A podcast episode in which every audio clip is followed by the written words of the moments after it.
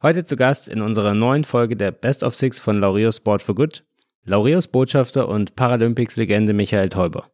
In unserer letzten Ausgabe des Sport Unites Podcast haben wir mit Michael darüber gesprochen, dass Sport so viel mehr ist als nur das Streben nach Siegen und Rekorden und Medaillen. Michael hat mit seiner Lebensgeschichte schon gezeigt und zeigt es immer weiter, dass Sport weitaus mehr sein kann. In den Best of Six bekommt ihr von Michael, wie gewohnt, knackige Antworten auf unsere Fragen. Los geht's.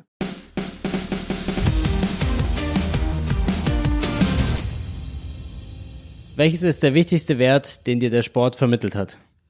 Dass man im Sport den eigenen Leistungsanspruch mit dem fairen Wettkampf super verbinden kann und nur dann macht eigentlich die eigene Leistung richtig Spaß, wenn man sie im fairen Wettkampf mit anderen erzielt hat und das ja, hat mir der Sport sehr intensiv vermittelt. Welcher Sportler oder welche Sportlerin hat dir auf deinem Weg direkt oder indirekt geholfen? Das ist für mich eine Frage nach den Vorbildern. Und da habe ich das Glück, drei sogar persönlich kennengelernt zu haben. Franz Beckenbauer, Sebastian Coe und Edwin Moses.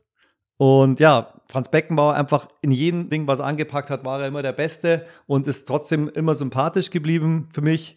Dann Sebastian Coe, sein Motto, Du musst im Training dich so schinden und so gut sein, dass du auch an einem schlechten Tag gewinnen kannst. Das ist äh, ein Motto, was ich selber verwirkliche in meinem Training. Und Edwin Moses als, äh, ja, ich glaube, weit über zehn Jahre lang seine, seine Disziplin dominiert, den Hürdenlauf. Das ist für mich auch ein, Beispiel an Durchhaltevermögen über so viele Jahre, äh, was für mich einzigartig ist. Und deswegen sind das meine drei Champs sozusagen. Welches Erlebnis im Sport hat dich am meisten geprägt und was hast du daraus gelernt? Dann gehe ich weg vom Leistungssport. Das war meine letzte große Bergbesteigung. Das war der Chimborazo in Ecuador, 6300 Meter hoch.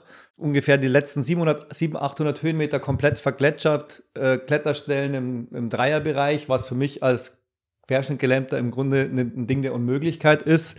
Und daraus entstand auch eben dieses das Erlebnis, dass ich eine Grenze aus eigener Kraft vermutlich nicht mehr hätte verschieben können oder nur mit einem lebensgefährlichen Risiko von 50-50. Und vermutlich wäre ich eben alleine nicht niemals auf den Gipfel raufgekommen, nur mit Hilfe eines fantastischen Bergführers und Seilpartners und äh, durch unser Teamwork letztlich äh, musste ich mich an manchen Stellen einfach in die Obhut des Bergführers begeben und auf sein Können vertrauen. Und äh, ja, das hat mich dann schon nochmal an der Stelle nochmal sehr geprägt und mir nochmal was mitgegeben für die letzten Jahre.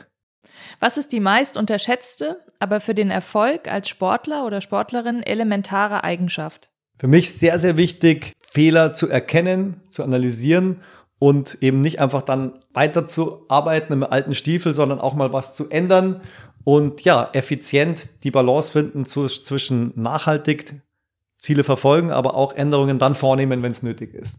Welche positive Angewohnheit hättest du dir schon früher in deinem Leben aneignen sollen? Na, vielleicht ein bisschen mehr Gelassenheit hätte mir vielleicht in, in meinen 30ern ganz gut getan. Da habe ich mich dann doch in ein paar Sachen ganz schön reingesteigert. Aber gut, alles hat seine Zeit. Vielleicht war es zu der damaligen Zeit auch gut so.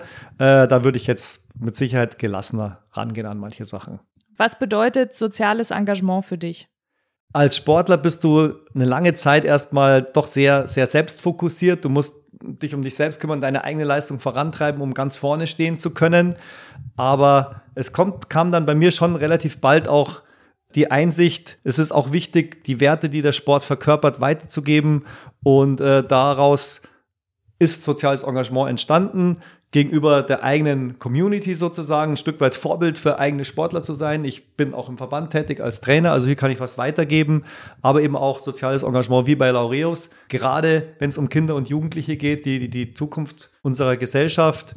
Und da ist es mir schon wichtig, das, was mir weitergeholfen hat in meinem Leben, auch abgebildet zu sehen auf Kinder und Jugendliche, also Sport als äh, wichtiger, wichtiger Bestandteil in der Entwicklung von Kindern und Jugendlichen das ist mir schon sehr wichtig.